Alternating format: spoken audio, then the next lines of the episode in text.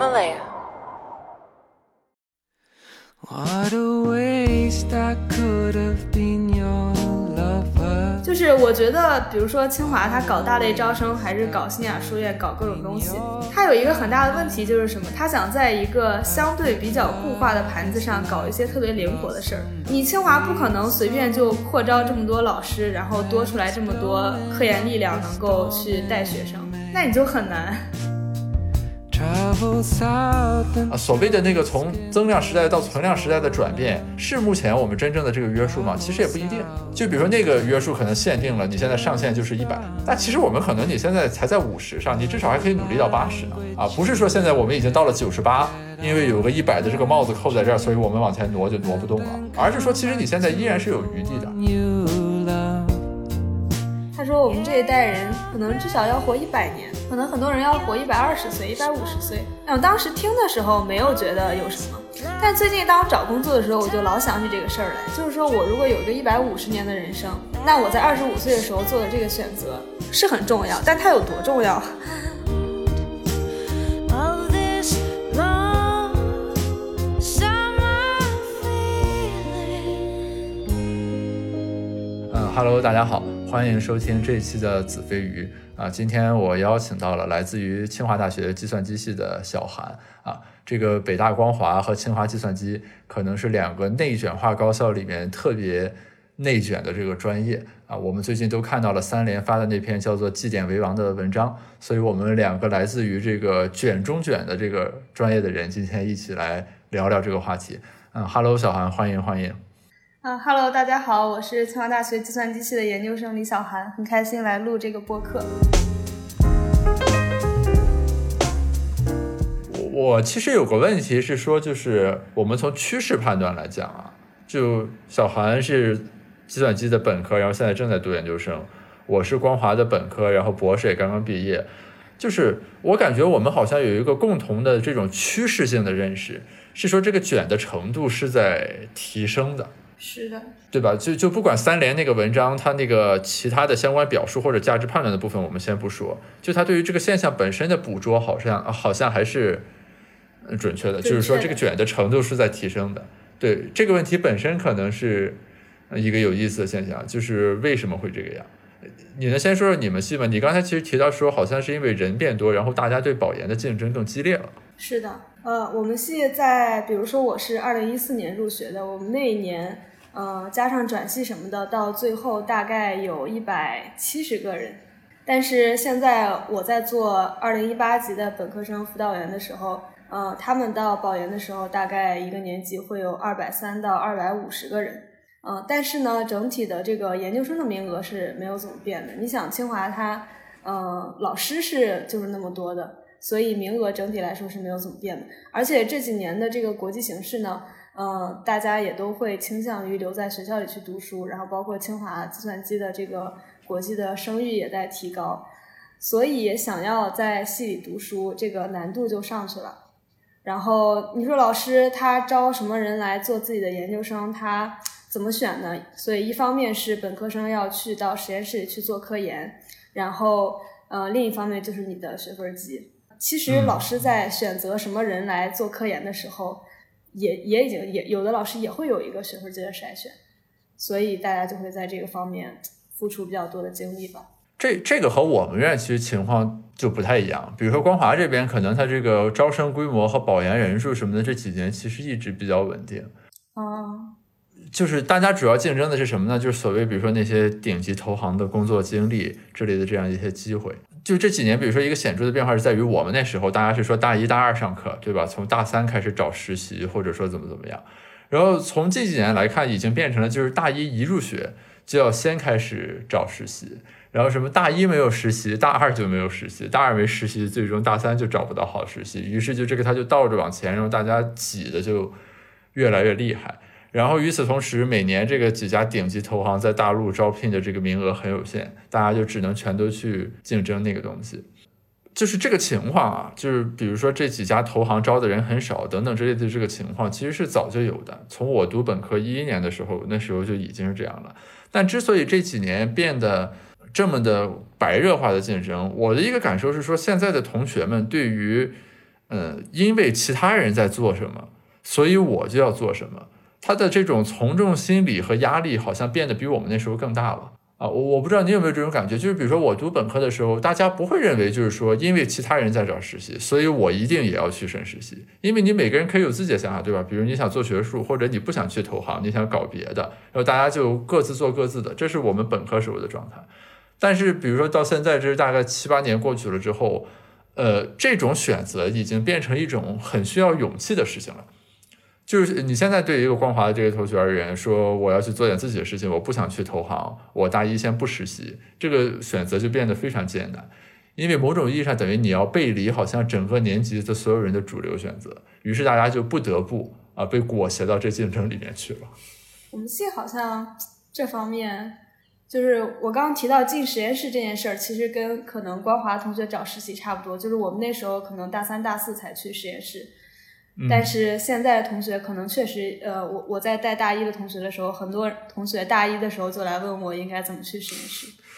不是从从事实层面上讲，如果他们大一就去实验室，是能够有所收获或者做什么的吗？因为你比如说我们这边，你要大一去实习，就是端咖啡，其实是对吧？因为你什么都不会。但是但是会有一些同学，他大一大二就可以做出成果，而且现在。说实话，随着人工智能的这个浪潮，就是在人工智能方向做，在低年级的时候做出成果的人是越来越多的。就是我们那时候觉得本科生发 paper 是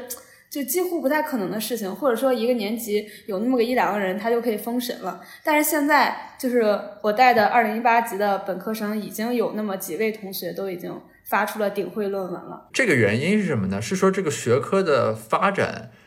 还是说是因为就是大家准备的更充分，比如说因为你从大一开始准备，所以到了大三自然就丰收了。嗯，我觉得两个原因都有，就是甚至不是说从大一的时候准备的很充分，而是说这个人工智能的热潮可能都已经辐射到了，比如说高中生。嗯，有些非常优秀的高中的高中生，可能在中学的时候就能接触到很好的这样的科研的一些教育。他对于这个前沿的发展方向也会有一些认识，所以他进了大学之后，他就很早就知道自己想做什么。而且人工智能这个学科呢，因为现在赛道非常广阔嘛，就是嗯嗯，说的现实一点，就是能发的会议也很多，然后你能呃选的这个小的细分方向也很多，所以就可以相对比较早的有这样的一个成果吧。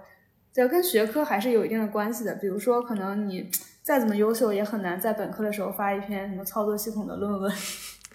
是的，就我我们学科也是，就是你不管多么优秀，你说你本科发一个经济学的顶刊，那个是基本上不太可能的。它它不是一个这种技术性的东西。不过我比较好奇的是，说你在做辅导员的过程中，就是我们刚才说的是说，呃，大家给定一个目标，对吧？然后去努力等等。但是其实之前读到三联那篇绩点为王的文章，它里面列举了很多学生，其实在这个过程中会感到很匆忙。嗯，很迷茫或者很无所适从。你当辅导员的时候，有同学会来跟你表达这样的情绪或者困惑吗？就除了那种能发出顶会论文的成功人士之外，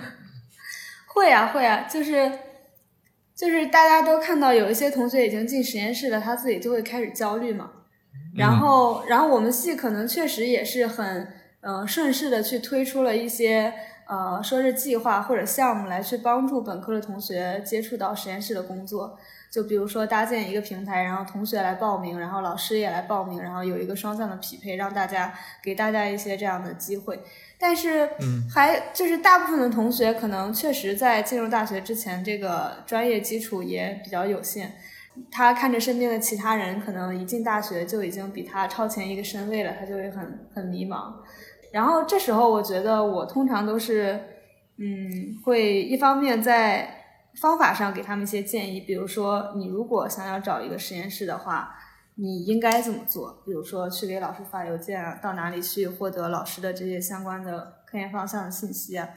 然后另一方面，其实，呃，我也比较关心这个同学他自己想要什么，就是我可能会跟他聊说，哎，你三十岁的时候想过一个什么样的生活？或者再往前一点，你想找一个什么样的工作？其实，如果你只是想去大厂做一个程序员的话，你可能未必需要去花那么多时间去做科研，对吧？你也可以花一些时间去实习，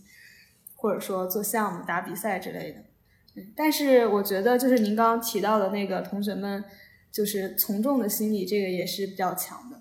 当然也有可能，我觉得跟现在的这种就是学历贬值也有关系。就是可能十年前我们系的本科生毕业之后马上去公司啊、可以找到很不错的工作，薪水也很好。但是可能现在你硕士毕业，你都跟本科区别不是很大，可能得就得去读个博士什么的。这个是为什么呢？就是因为按道理来说，比如说清华计算机作为金字塔比较尖端的这个部分，当然我们就你从总量上来说，咱们国家是持续的在扩招的，但是其实尖端的这个学历总体来说含金量应该还是比较高的吧？是的，但是但是硕士和本科或者博士跟本科肯定还是有区别的。OK OK，你的有一些选择会受限制吧。如果你只是想去大厂做一个程序员的话，呃，可能限制没有那么明显。但是，比如说，一旦你考虑到，嗯，你想要一个户口，或者说一些其他的方向的话，就还是会有一些不一样。是因为比如说大厂同样是招程序员，如果招到博士就会有户口，但本科去可能就没有，是吗？呃，大厂基本是这样的，就是你本科基本不可能从大厂拿到户口，但是博士基本是很稳的。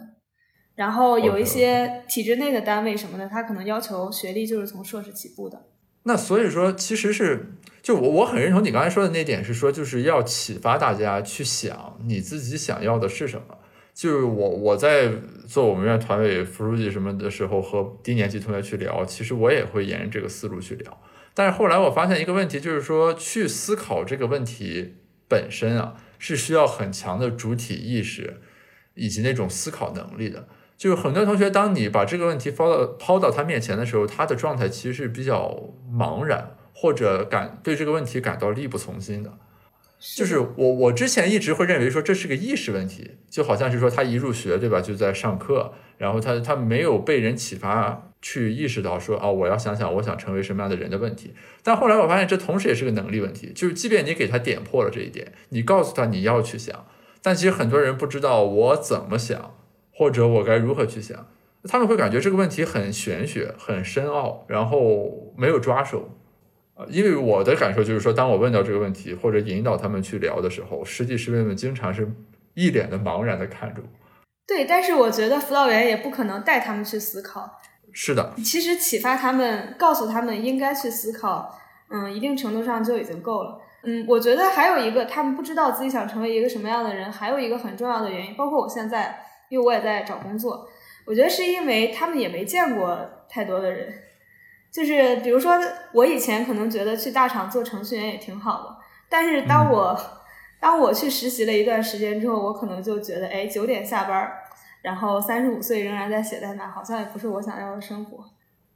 就是对他们来说，他们也缺少这样的经验。他可能觉得，比如说在高校当老师也很好，去大厂做程序员也很好，去创业好像也很好。他不知道这里面意味着一种什么样的生活状态。啊，但是呢，也有一个问题，就是他想要去了解或者去体验，比如说亲自去实习、去实践这个东西，也是有一定的时间成本的。就是这个角度上来说，我觉得其实是所谓教育，或者说就是学院就这个行政单位所能够做的一些东西。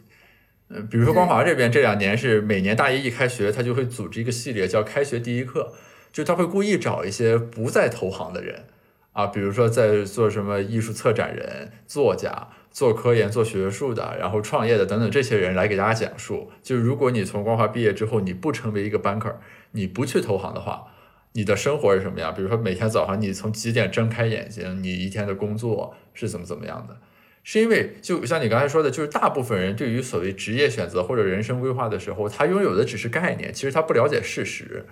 就他可能只有一些词儿，比如说这个任教、科研，呃，对吧？大厂程序员或者什么呃投行 banker，就是诸如此类的这种词，他对于这个词其实意味着什么，或者你这一天是怎么度过，其实他是缺乏了解的。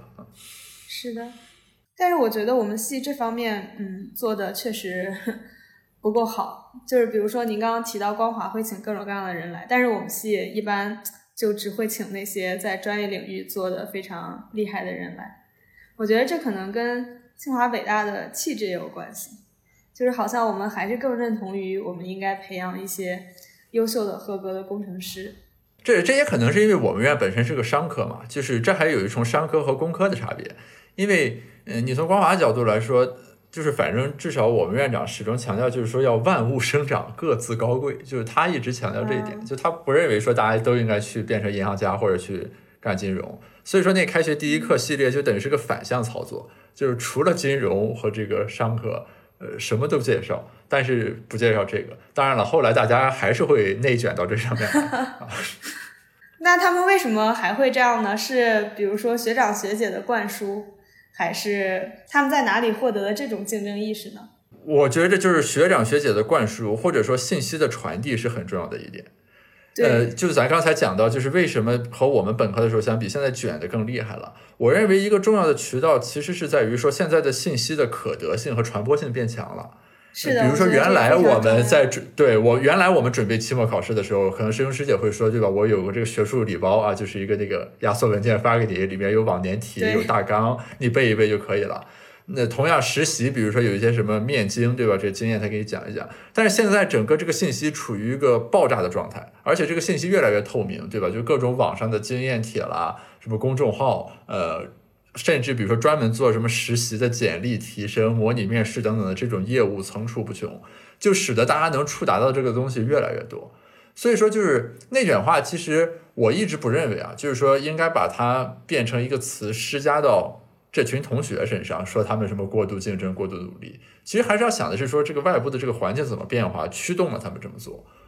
就现在这个本科同学，至少和我们那时候相比，他们能接触到的信息远比我们那时候要多，所以你肯定自然而然卷起来了。所以怎么说呢？就是我我本身是做经济学的，就内卷化这个词，其实本来这个含义没有这么的广泛，就是这个很神奇，就是等于是你自己专业一词儿，突然间这个出圈了，然后就变成所有事情的这个 指变得。你都不认识了。是的，就是现在大家你说一个什么卷的时候，我经常还要反映一下，就这个内卷化这个词在这个语境下，它变成了什么含义？那这对于我们这个外行来说，可能还是个好事儿。因因为我直观感受是说，其实大部分人就是用内卷化来指代竞争，所以我其实是感到有些困惑的是说，那比如说同样都是竞争，对吧？他怎么就到卷了？比如就你刚才说的，同那同学之后想保研，于是他要先去教授的实验室做科研，这个事情应该是其实是个很正常的事情，对吧？就是说我要达成一目标，达成这目标有这个路径，上面有三步，然后我把这三步走完，去达成这个目标。其实我我没太能理解，就是说为什么，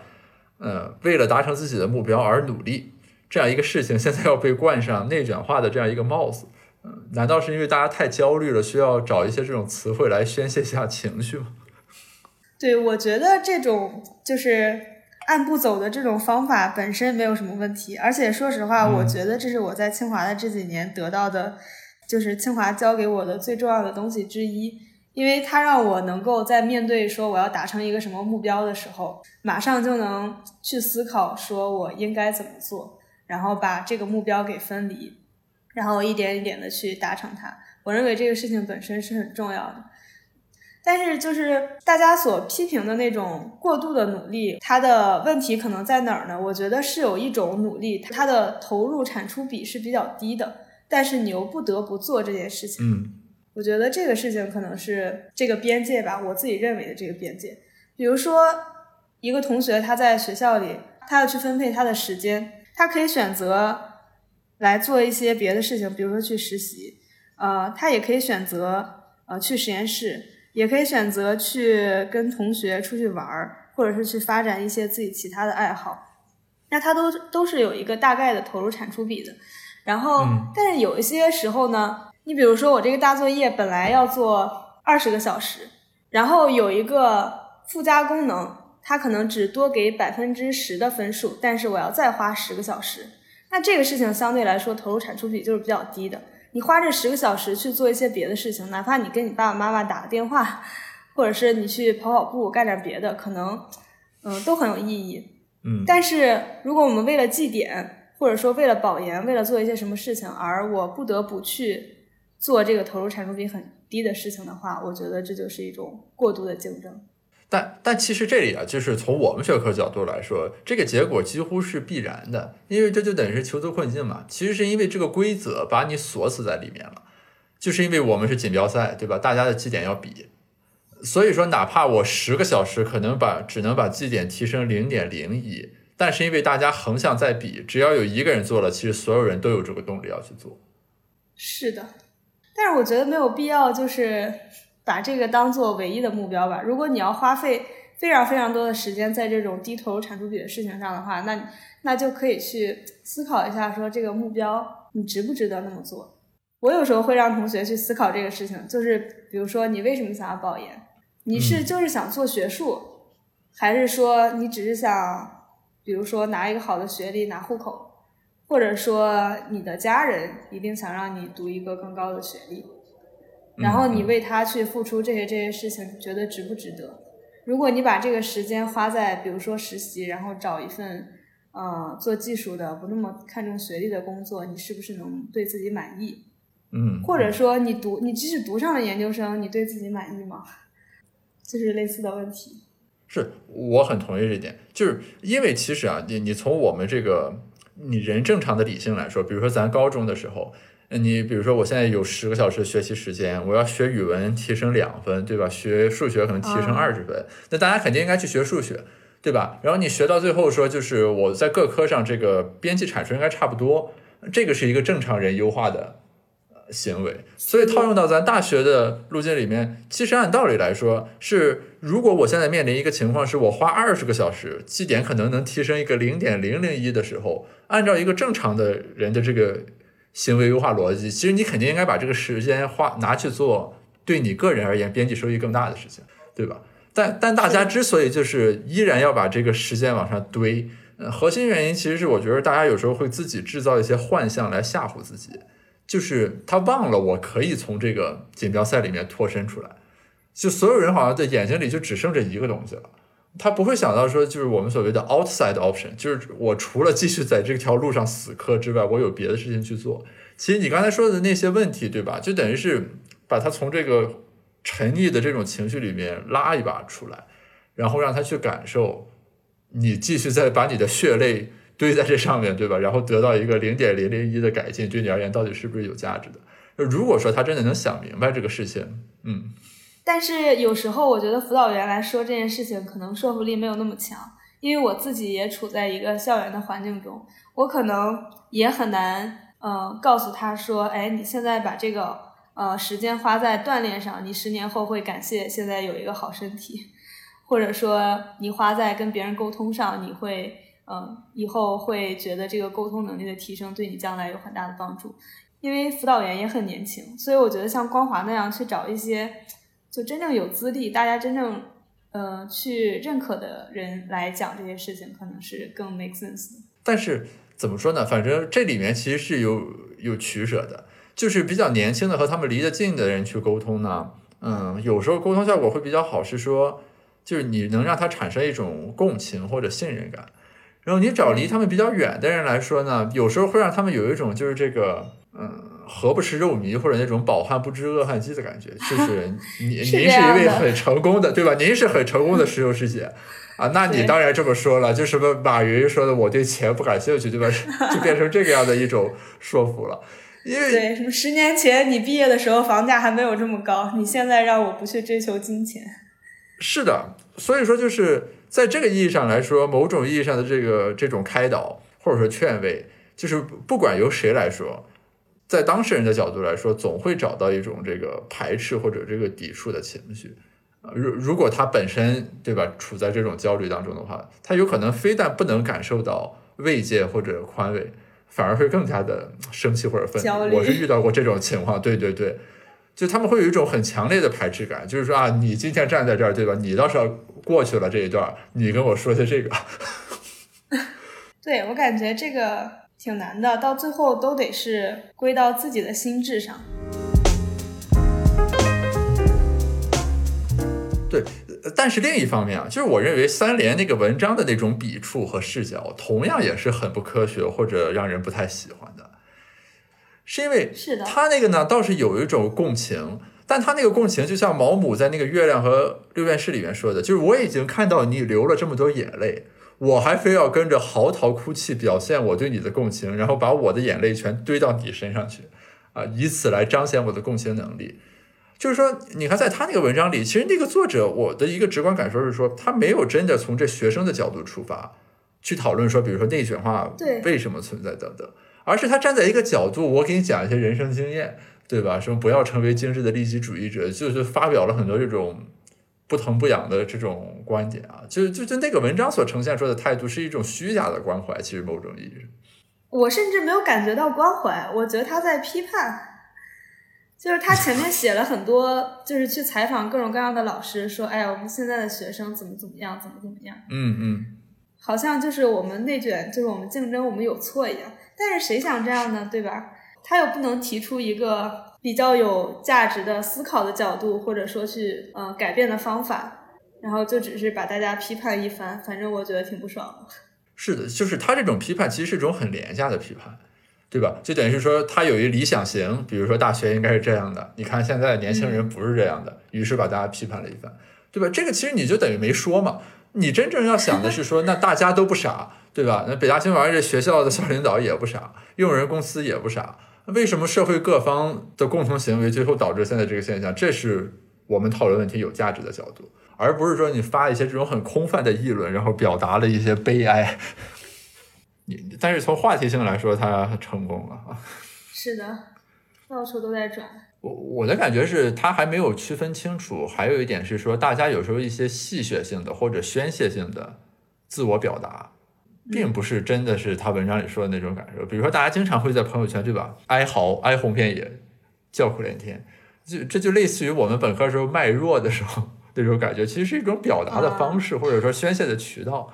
但是我感觉那文章里那作者好像真把这个事情当真了，于是就全都变成了他的一种 一种证据啊，好像是说现在这个问题多么严重。我觉得他作为一个局外人，他给我的感觉是他只关心状态，不关心动机。嗯，同意，是的，就他只是把这个东西刻画了一下，以一种比较夸张的笔触，但他其实没有往下深挖或者倒拆。就比如说什么因素导致了这个样，对吧？那同学为什么会这样？啊，什么叫竞争？什么叫过度竞争？就是他对这些问题其实没有实证、实质性的回应这种问题。但他给大家提供了一种这个讨论的空间，所以我们可以在这个上面再引申一下。呃，对，所所以，我做记者的同学就是以这个理由来捍卫这篇文章的意义和价值。是，就是从他们这行当角度来说，我把这个话题带起来了，对吧？那我们不能把它讨论的很好，但大家可以多聊聊。但是我觉得，作为一个影响力很广泛的文章的话，可能有些同学他一开始发朋友圈只是卖一下弱呀，或者说只是一个情绪的宣泄。但是当他有一个这样的文章作为一个抓手的时候，他就会倾向于也把这个事情当做是真的，因为确实有很多同学，哎，转这篇文章，然后附上超大段的这种评论，然后让人看着也挺揪心的。就是就是大家转这篇文章的时候，给我的一个感觉就是清华同学都不幸福。是的，这个我是认同的。就是说，这个文章也不是说全然的就是胡言乱语，就是它应该还是触动了一些人的这个心灵。但是其实啊，说句实话，就是从这个意义上讲，我依然对这个文章持批判性的态度。就是你对大家进行这样一种情绪上的唤起，对吧？但是你其实没有提供任何实质性的解决方案或者这个出路和路径。就就好像就是你发了一本这个什么人间悲剧合集，然后大家一看众生皆苦。是，就是这篇文章和之前那个什么外卖的那个快递员被困在算法里，我觉得这两篇文章其实某种意义上是一类的文章。就是你点出的这个问题呢，它是个问题，呃，也会让大家有共鸣。但是你作为一个传媒人，或者你作为一个作者，对吧？就你写出来这样一个文章，那你图什么？对吧？你你除了让大家 都感到很难过之外，所以就很有意思的一点就是，我的同行啊，就是所谓经济学家或者广义上就做社社会科学的人，对这两个文章其实普遍持有一种轻微的批判性态度。就意思就是说，你其实就是你表达这个东西很廉价，就好像我对吧？你比如说咱俩现在要去调研一下，调研某个群体，你肯定也能写出一篇很悲惨的、催人泪下的这个文章。但是你作为一个公共议题的讨论来说，我们的义务应该不止于此，否则的话，你就等于突然让大家在这个地方感到难过。我觉得他们就是就是他把一个矛盾给拎出来讲，然后把这个错误归咎到一群人身上，但事实上很多时候并不是人本身的错误，就可能就是一个社会发展的阶段，或者是社会的一个结构性的问题，产生了这样的结果。然后我们也很难，嗯、短时间内或者说，嗯、只凭借你的一些意志去改变它，所以就会就是没有什么实质性的贡献，就是我们，呃，就就很无力嘛。但是他们就是写这篇文章的人，可能，嗯，他不会从解决问题的角度来看这个事情，因为他只是一个表达者，就是他他在这个社会分工里，他就不具备有问题的解决者这样的属性，所以他也很难去想后面的问题。是这里面可能就是不同的人对于就是我我作为一个表达者，我的义务是什么，其实有不一样的认识。就我本科的时候，我记得我上那个周飞舟老师他那个讲社会学的课，他就说说，比如说一个记者在采访农民工，然后这个农民工在诉苦，说我过得多么惨。然后周飞舟老师当时就说说，在这种情况下呢，某种意义上，这个农民工其实是变成了一个道具，然后用来构建这个记者想写的那故事，就是中国农民工很惨。所以这种情况下，他越诉苦越惨。从记者创作的这个冲动的角度，反而他是越开心，因为他越有助于这个故事的这个书写。这三联这个文章，其实我读的过程中也有这种感受，就他好像总想论证一下大家你们有点过度努力了，你们是精致的利己主义者。但是呢，他又不会明确的，对吧？把这个作为全文的论点，他就经常暗戳戳的写一笔，怀有一种就是传递一种信号，就说你看这代年轻人就这样，对吧？就这个文章就读下来让人很不舒服，你还不如直接对吧？就那种所谓标题党十万加，什么今天的清华北大不是当年的清华北大了，这一代年轻人堕落了，对吧？你要写个这个，我我还可以理解，或者说就是大家可以莞尔一笑，但你这种就是把它摁在这样一个文章里，对吧？戳大家痛处，又暗戳戳的讽刺一下大家的这种感觉，其实让人感觉很差的，就从观感上来说。而且他后面其实也提出了一个对比，就是我觉得他那个文章里是把清华的新雅书院当做是一个非常好的解决这个问题的范式。实际上呢，你可以介绍一下吗？嗯，就他在那个里面好像是写呃写了这个甘阳院长的一些话，然后包括新雅的同学的这种啊自由选专业呀，呃，然后呃同学之间这个抹平这种专业鄙视链的差距啊这样的问题。但是事实上呢，当然我现在我对新雅书院的了解也可能是比较稍微滞后一点儿的，因为它现在新的政策我可能也不是特别知道。但是我认为新雅它也不能完全解决这个问题。嗯一方面就是新雅只是在这个培养计划上就是有一个不同嘛。然后就说自由选专业这件事儿吧，他们确实是可以自由选专业的，但是这样就他们就可以不去考虑这个专业鄙视链儿吗？我觉得也不是的，还是会有大把的同学想选计算机。对啊，我我刚才也想问这一点啊，就等于是说它可以嗯延迟内卷化，但它不能解决内卷化，对吧？那我在新雅书院要是卷了计算机方向，不就进入到你们这个 卷的序列当中来了吗？没错，啊，但是它跟我们的卷还可以不在一个空间里卷，是因为新雅可以有自己的保研的名额，所以它可以不跟计算机系的同学去卷那个保研的名额。但是这样对于计算机系的同学来说，呃，因为有些老师他收的人数是固定的嘛，嗯，所以这样其实对于计算机系的同学来说，有时候也是也是一种呃外部来的一种竞争的因素吧。但是对于新雅自己的同学来说，他也不是说我所有的人都能自带名额，就他应该也得是有一些这个呃比较或者排名的这样的一些机制的。他可能跟其他院系的这种是直接看绩点是不一样的，但是它总归都还是会有一个说法的，因为它不可能是一个不可量化的东西，对吧？是啊，因为它毕竟还在这个学校里面嘛，对吧？对，对，所以就是，哦，现在强基计划好像那几个书院好像是可以直接就自带名额的，就是他们就是贯穿培养的，但是新雅，嗯、至少在前几届的新亚是不能这样的，所以说大家也还是得竞争，只是那个竞争的那个函数不一样了。是，就是你这个东西，其实它没有从实质上对它没有从实质上解决这个问题。对吧？无非是说原来在这个盘子里竞争，现在我把这盘子定义了一下，但是其实你只要竞争在。对吧？那自然而然这个问题就会在。那除非你说，比如说百分之百保研，就是想保的人都能上，这种情况下就不存在这个问题。但这个解决方案其实相当于没说，对吧？那那不可能说就国家或者教育部把这名额就这么个派送法，比如说北大清华同学不限保研名额了，那是不可能的。就是清北的研究生的盘子也是有限的。就是我觉得，比如说清华它搞大类招生，还是搞新雅书院，搞各种东西，它有一个很大的问题就是什么？他想在一个相对比较固化的盘子上搞一些特别灵活的事儿。你就你清华不可能随便就扩招这么多老师，然后多出来这么多呃科研力量能够去带学生，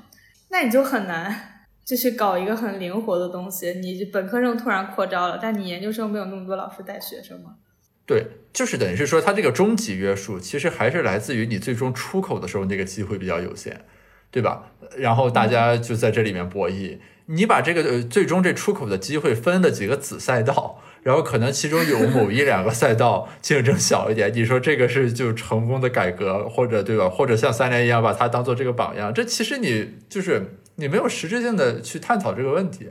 啊，就等于我们画了一小块自留地，然后这里面大家搞得如火如荼。然后说，你看，这是未来的方向。那一旦这个东西扩大到整个学校的时候，又回到那个状态了，就是保研名额一共这么多。所以啊，从经济学的角度来说，内卷有哪些原因呢？我我们学科的角度来说，就是我一开始了解这个词，其实是说我在读一个书，就是黄宗智写的，叫《华北的小农经济与社会》，就是那本书是讨论农业的。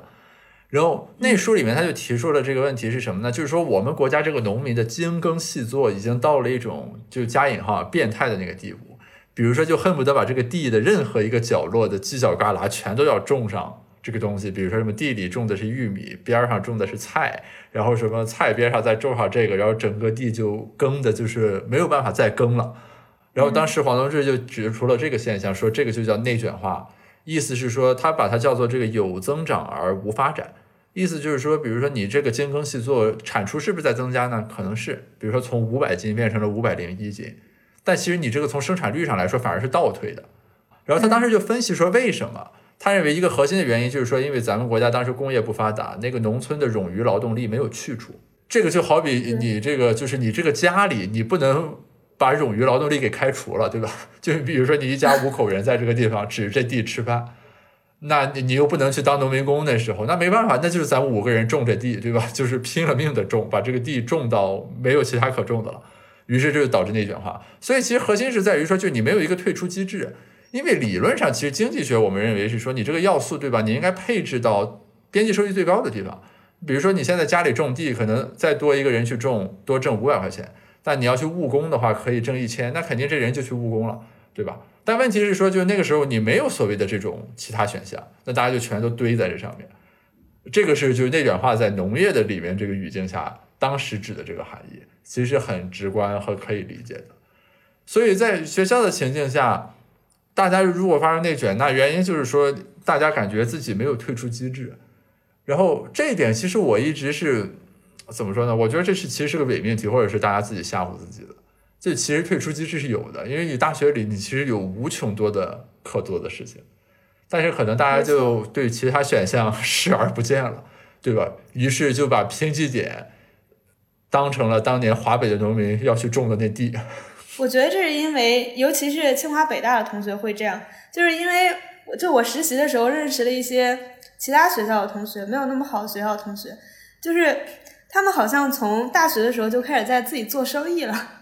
就他们有很多人都在做类似的事情，啊，对对对，就就是各种神奇的尝试，对对对。但是我觉得清华同学很少做这样的，我觉得是因为一个原因是人总是倾向于做自己擅长的事情。大家在上清华、上北大之前都非常善于学习，所以上了清华、上了北大还是在努力的学习。然后他把这个东西当成是一个非常重要的这个指标，而事实上，大家因为大家都这么看待。嗯、呃，人总是会受环境的影响嘛，所以也很容易把自己去套到这个统一的这个标尺里去。哦，对你你说这个点其实很有道理，就是说，并不是说大家就这一代年轻人不行，大家都喜欢内卷，而是说我们高考，你包括后面这个招生，其实决定了北大清华招到的是一批很善于内卷的人。是的，就你看别的同学都有什么，有一些喜欢做技术的同学，可能本科的时候就去鼓捣一些小程序什么的，就已经在卖钱了。啊，是是是，你说这点我感触是很深的。就是比如说，就是稍微差一点的那个学校，就录取分数线低一点的学校同学，他们会做很多这种的尝试，就是什么把自己的那专业，对吧，迅速的市场化，然后拿到市场上去和一些这个公司去交易，然后变现等等，就是这对他们而言是很自然的事情。但是比如说咱俩学校要是有同学是这样，呃，他去写小程序卖给创业公司赚钱，或者说他在网上直播带货什么的，我的第一反应就是说，大家都会认为这个人不务正业或者比较 low 啊，就就就这里可能有点价值判断，但其实我才普遍是这样的。对吧？我刚才想象了一下，比如说，如果光华出来这么一人，大家聊起来肯定说那谁这奇奇怪怪的。对，所以就是，而且我觉得，就您刚刚提到这个退出机制的问题，就是，就是我就有一个、呃有一点点不理解的事情，就是，你看我们系的同学就特别卷，但是其实呢，我们系是一个不卷你能获得的回报最多的院系，就是你可能在我们系不卷，其实是你不卷，你本科毕业之后去找一个地方写代码，你也能拿到一个 很不错的年薪，就是跟 general 的各种各行各业去相比。嗯。但是如果在一个嗯，比如说呃工科或者文科有一些确实就业形势不怎么样的院系，你不卷，可能确实这个出路没有那么好。但是我们系的同学又格外的卷，我觉得这可能确实是跟就是人的这个对自我的要求，还有自我实现的这种嗯、欲望是有关系的。这个其实很有意思啊，就是因为你按道理来说，如果你兜底的那个保证或者兜底的那个选项不错的话，大家应该是会放松，或者说在这个竞争当中博弈的没那么激烈才对。是，就是咱单纯从对吧，这个理性人的这个角度出发。但刚刚你说的这个，好像它恰好是反过来的。这个现象在光华也是一样的，对吧？因为你光华作为中国比较好的这个商学院，你你不管说怎么样，你毕业之后其实要找一个差不多的工作，不管是去互联网公司还是怎么样，其实是比较容易的。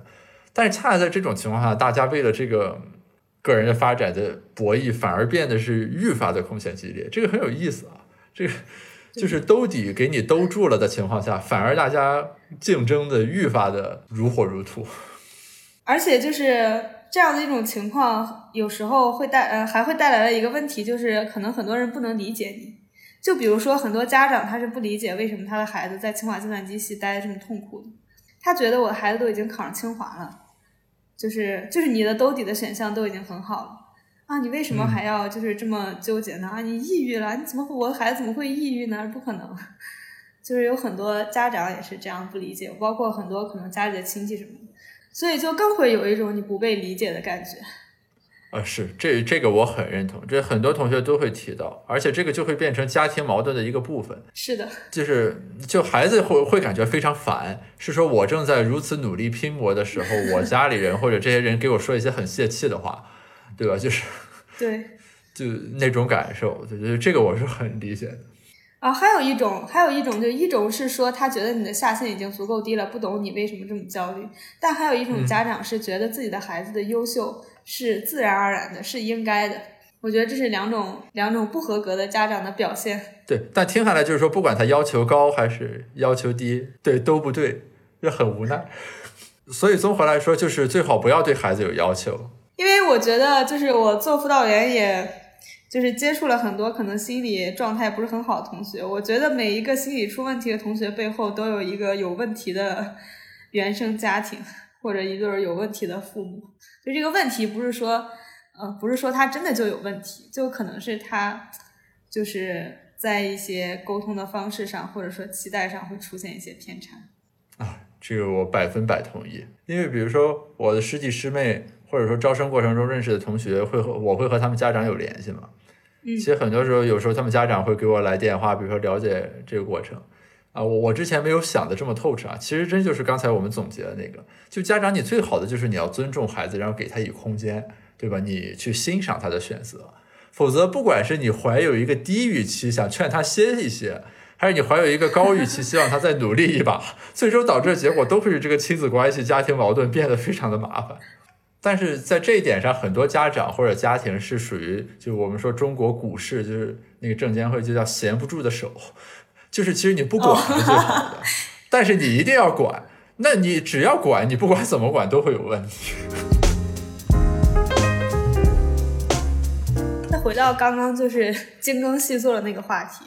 我们今天刚刚在一个就是我们系的系友的群里，嗯、看到大家在讨论一些事情，在讨论说我刚毕业的时候去一个大厂好，还是说去一个初创团队好，还是说去大厂里的初创团队好？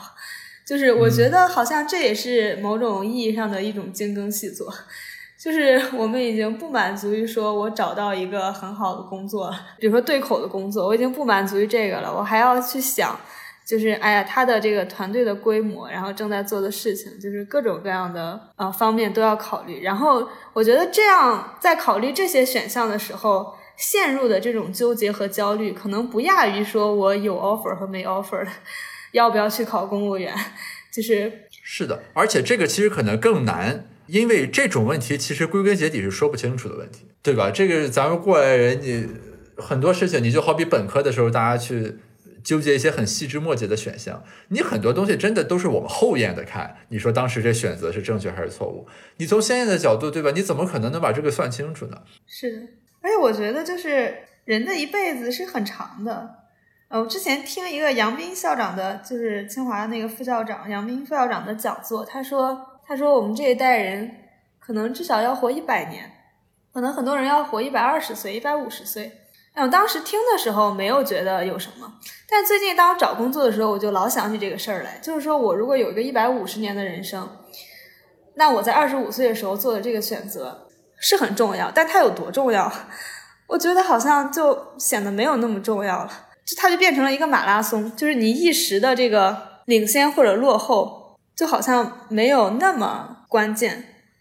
然后我觉得它最后会收敛到一个你的能力和性格附近。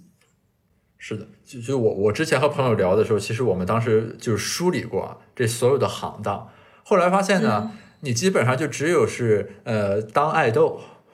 当运动员 和做公务员，就少有的几个行当是说他对你这个年龄有很严格的要求，对吧？比如说你这个年龄什么，你要大了一岁，过了那门槛，你就不能提拔了。对吧？或者你比如说体育，就是你必须是年轻的才能跑，你岁数大了跑不了，就是什么爱豆，对吧？你岁数大了变成高龄爱豆，人气就不行了，就诸如此类的。但是你说除了这几个有限的行当之外，其实你剩下这些工作，不管是学术也好，什么去大厂各种这个也好，这个所谓一年呃或者两年的这个 gap，在你这个总体的职业生涯里来说，基本上是可以忽略不计的。其实是对，我觉得它是为我提供了一种全新的思考人生的视角。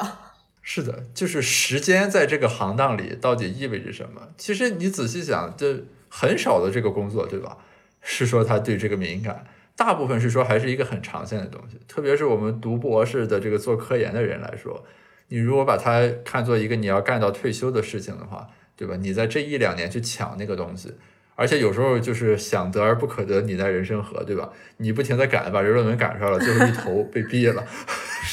但是这个事儿可能对程序员来说就有点扎心了。那现在的普遍的这个 市场环境决定了，大龄程序员可能还是没有 那么对我，我刚才在说的时候，我也突然间想到，好像你们这个行业也有一点这个，因为之前好像经常看到什么华为把多少岁的程序员开了，对。就是我前两天还有一个同学说，他有一个舅舅，就是很早的时候进的华为，现在四十五岁。就他跟华为签的那个合同已经到期了，但是他已经财务自由了，他早就财务自由了，华为的早期员工嘛，就是所以现在程序员这个事情，嗯，现在也不好说他到底有没有这个年龄的问题，因为现在的那些比较 senior 的程序员，很多都已经财务自由了，因为他赶上了这一波嘛，嗯，然后，然后你说再往后的程序员会那么好运吗？嗯、一方面这这有一个运气和机遇的问题，但是另一方面呢，就是这个行业可能不会持久的那么火热下去。我觉得，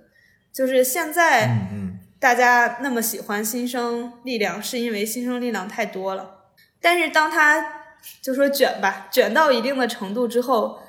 它可能就没有那么热了，所以相对来说，它的供需关系不会这么失这么失衡。嗯，但是这也都不知道，这可能是几十年后才能看的事情。啊，我我觉得，因为我们其实都是做过一些学生工作，就是然后又也都做过一些科研工作，所以其实对这个东西的感受是会更深一些的，还是。因为就刚才聊的时候，其实我就回想起很多和学生以及和他们家长通话的这个经历啊。怎么说呢？就是三联那个文章，我们扣回来，就如果说它有一些启发意义，其实是在于说，就是当我们面对这样一个环境，以及同学们在这里面，对吧，做出了内卷化的各种选择和情非得已的时候，你所谓的作为辅导员、作为高校以及作为家长，大家怎么样能更好的去应对这个情境，对吧？这个问题是值得讨论的，其实是，对吧？你就说坐站在清华校长的角度上，站在这个内卷化的学生的父母的角度上，站在他的辅导员的角度上，我们能去说些什么和做些什么，让这个东西变得平和一点，或者让它有生产力一点，对吧？这是一个建设性问题，我觉得其实是啊，嗯，就回头看门课应该是内卷化时代的家长，哎，这很有意思。清华有这个教育教育学院，北大也有，但我感觉，比如说什么，我们还有什么考试研究院什么的，就我感觉这些学院好像在教育或者考试什么如何选拔人才方面，并没有实质性的 对一些问题给出答案。他们在研究什么呢？他们就会做一些，比如说那种机制设计的讨论。你比如说，这高考到底是考出分报志愿还是估分报志愿更好啊？什么这个错配问题怎么样得到解决？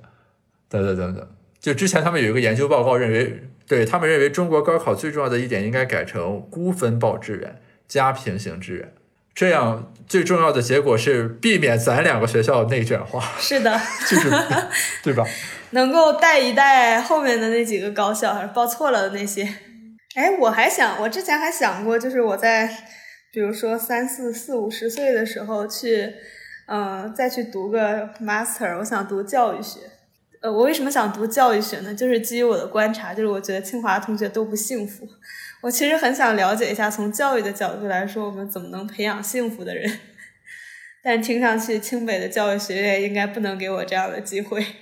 就你你这个选择好像是在国外很多人的选择，因为我在国外认识的人，他们很多是说，就是工作一段时间之后，他会读教育学或者什么艺术学，对吧？就就是这种的，就不问苍生问鬼神那种感觉，就是要稍微有点理理念性的、意识上的这种追求。但在国内啊，国内这教育学，以我的了解，应该不足以支持这种欲望。你还是要读，还是得去国外。但我认为这是个好问题。哎，我我还有一个事情想要请教，就是可能也是一个跟经济学有点有点关系吧。因为我前段时间看一本书叫《枪炮、病菌与钢铁》，应该是一本啊挺有 OK 名的书。贾蒙德的很著名的书，对，然后嗯，但是但是我想到的只其中的一个小点啊，他就是说这个种植粮食还有驯化动物对于这个社会的发展非常重要，就是嗯，它种植种植粮食，这个粮食的生产力上来之后呢，就能够把一部分人从狩猎中解放出来，然后它能够呃支持另一部分的人不做农民，然后去发展一些，比如说发展政治，可能在这往上才有了这个政治体制、中央集权这些东西。嗯然后包括您刚刚提到黄宗智呃说的这个这个华北小农的问题，这其实是在农业生产力到了一定的顶峰之后的一个一个状态嘛。就是所以我觉得这种、这种这种过度竞争，呃或者说内卷啊或者什么呀，它就是它唯一的根本的解决办法就是生产力的质变。就是开辟出一个新的赛道，然后解放出一部分人或者一部分劳动力。那是不是就是我们现在包括呃，比如说整个中国社会，其实可能也是一种这个内卷化的这么一个态势吧？那可能那美国为什么不内卷呢？可能就是因为他们从世界的其他地方去攫取了更多的资源来养活它，所以它可以规避掉这个问题。但是就是是不是从社会发展的一个 客观的规律来讲，就是我们必须得等生产力有一个质变之后，才能解决这个问题呢？这个事情其实是这样啊，就是说，呃，刚刚这个就你提到的那个啊，其实在一定程度上是对的。就因为比如说最近很多人，你如果去搜经济学家，他会有个判断，说中国所谓从增量时代转入了存量时代。那其实意思就是说，原先我们把蛋糕做大，然后大家都有的分的这个时代呢，可能逐步过去。现在更多的是说进行蛋糕分配，对吧？那蛋糕的这个总体的尺寸不大，大家光在这儿分，那肯定你这个竞争就比原来要变得激烈一些了，对吧？因为你现在等于是实质上是说零和博弈，就是我多一点，你就少一点。就原来那种什么咱一块儿把这个东西搞大，这个就不存在了。所以从这个意义上讲，确实是这个和咱国家你这个总体的发展阶段是有关系的。但另一个方面是在于什么呢？就是说，当前的这个内卷化或者竞争激烈的这个核心的来源，刚刚我们所说的那种情况，它占了其中多大的比重，其实是不太好说的。就好比咱之前就知乎上有句鸡汤，说什么就是你的努力程度远远不够，所以你还没到跟别人去拼天赋的那个程度。就在这个问题情境下的意思就是说呢，其实我们还有很多可做或者可改进的东西啊。所谓的那个从增量时代到存量时代的转变，是目前我们真正的这个约束吗？其实也不一定。就比如说那个约束可能限定了你现在上限就是一百，但其实我们可能你现在才在五十上，你至少还可以努力到八十呢。啊，不是说现在我们已经到了九十八，因为有个一百的这个帽子扣在这儿，所以我们往前挪就挪不动了，而是说其实你现在依然是有余地的。所以说，就是这是很多经济学家的观点，就是他们会驳斥那些宏观的，呃，特别是制度学派什么，他们有些观点，比如说就中国这红利已经没了啊，现在就进入丛林时代，大家互相这个掠夺啊，我多一点你就少一点。其实很多经济学家还是认为，就是说我们有很多红利其实是没释放出来的。其实就是说，这个退出机制还是就对于一部分人来说，退出机制还是存在的。是啊，你你你没到那份儿上，对吧？你你刚才说那个书是很经典的著作，因为它是研究经济增长问题嘛，这是经济学最重要的问题。这个书一般适合配合另一本书来这个一起读，叫《国家为什么会失败》。就是这是关于这个经济增长的两套学派。你刚刚说的那个枪炮钢铁和病菌叫做地理学派，就他其实是认为说你这个地方地理的禀赋，比如说你气候、你的物种丰富程度怎么样，对，决定了。那个国家为什么会失败是制度学派，就他认为核心其实是制度。比如说他的经典例子就是说，那这个朝鲜和韩国对吧，三八线一南一北，那你非说这地理环境这都是什么依山傍水，就是这两个地方其实是一体的。那为什么北边变成这样，南边变成这样了？其实是制度和环境的问题。你比如说，你如果认为地理因素是决定因素，那美国国境线南边是墨西哥，北边是美国，为什么就是差别这么大呢？同样都是一样的气候啊，但是为什么差别这么大？他就认为是制度问题。就这两派，然后会来来回回的打仗，写了好多后续的书。但开山之作就这两本，一个是国家为什么会失败啊，一个是这个枪炮钢铁和病菌，啊很有意思的。他们两个打架真的不是为了产出更多的论文吗？因为我感觉这个事情好像我不是特别懂经济学，但是我就觉得这两个肯定就是都有原因的。哎，会有人就是坚定的认为一定某一个是对的，某一个就是错的吗？对，客观结果是产生了大量的论文，因为在经济学里面，我们所谓那个，我不知道你们学科，我们是 reply 和 comments 也算发表的。就比如说你写一论文，我给你一个 comments，然后其中可能挑战一些东西，你要给我写 reply，然后我们来上两个回合，这就是两三篇了。这就是不管我们现在有没有到那个需要生产力质变的过程，但是我觉得生产力的发展仍然是一个非常非常关键的因素。然后我觉得我们这个人类的生产力的发展，可能就要就是肯定就是依靠这些，比如科研工作者来做。所以我现在对于那些内卷去读博士的同学是充满敬意的，因为我觉得是全人类的希望。不是，但但这里边是这样，就 PhD 还要分学科，这个主要还是要靠你们学科以及自然科学的同学们来完成，对吧？这个靠我们学科可能就不太行。我觉得计算机学科可能很难，嗯，把人类带到另外一个啊生产力的阶段了。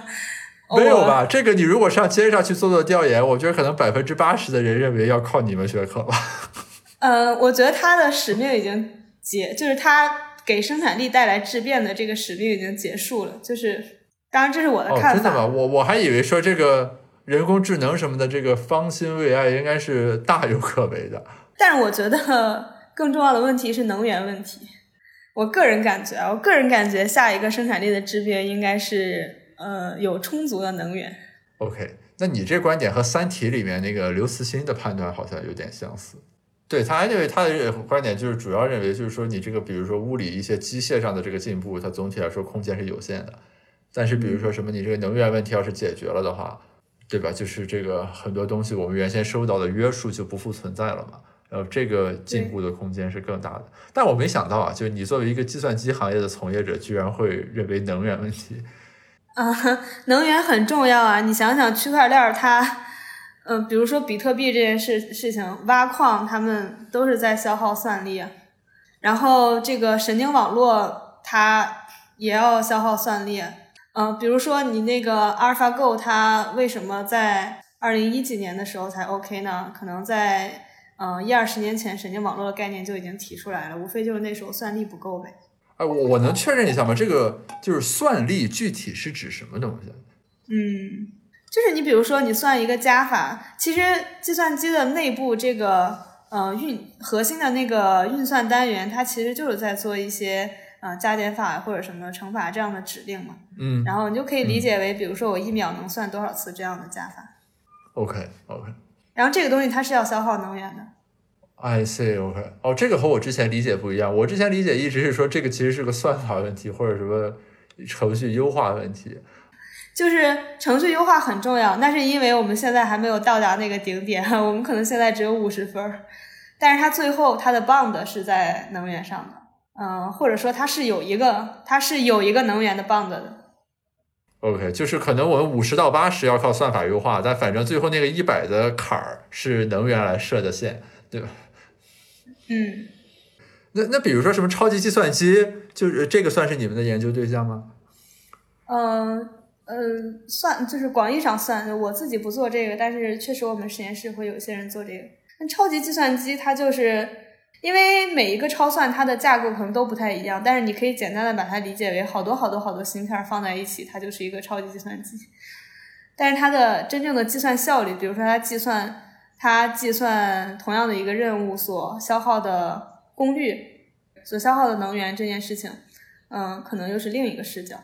就是在这个地方没有特别大的突破。就您刚刚说您了解比特币和区块链儿，那比如说比特币它在挖矿这个过程，其实就是在不不断的算哈希嘛，对吧？嗯嗯就是那它算哈希这件事情，